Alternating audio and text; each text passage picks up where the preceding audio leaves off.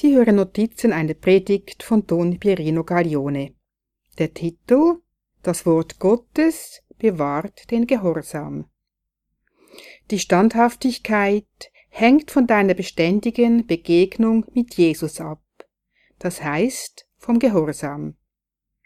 Der Gehorsam ist die Liebe zu Jesus und misst sich an der Hingabe zu ihm.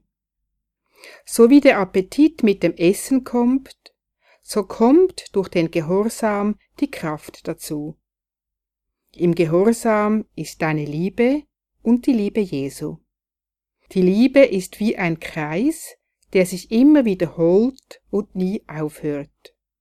So ist es bei allem Guten von Natur aus, aber auch beim Bösen.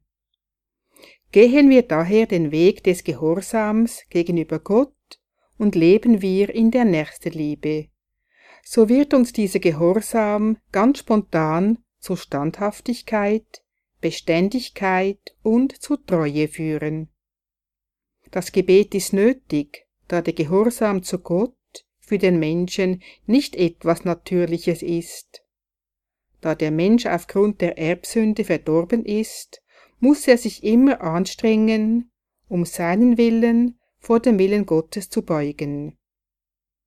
Wenn eine Seele im Glauben und somit im Gehorsam reif ist und die tiefe Erfahrung Gottes gemacht hat, wird der Gehorsam praktisch ganz natürlich.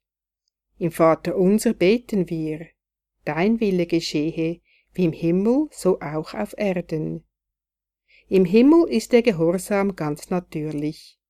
Hier auf Erden sind wir in der Probezeit, damit wir den Gehorsam praktizieren können.